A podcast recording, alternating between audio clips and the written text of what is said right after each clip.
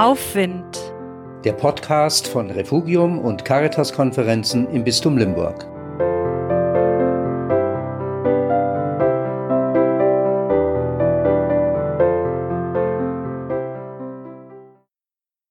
Pippi Langstrumpf. In diesem Jahr hatte sie ihren 75. Geburtstag.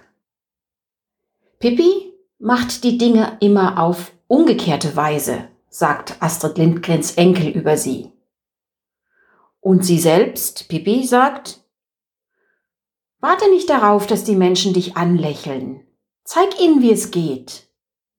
Oder? Das haben wir noch nie probiert. Also geht es sicher gut.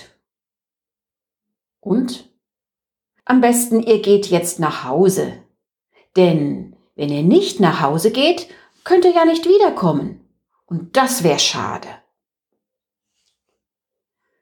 Ich wünsche den Kindern in diesen unkindlichen Zeiten Pippis grenzenloses Vertrauen ins Leben. Kraft, Pferde in die Luft zu heben. Kreativität, mit Bürsten unter den Schuhen das Haus zu putzen.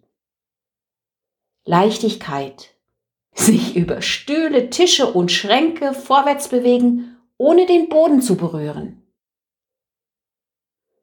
Und ich wünsche Ihnen Erwachsene, die die Fähigkeit zum pippischen Perspektivwechsel haben.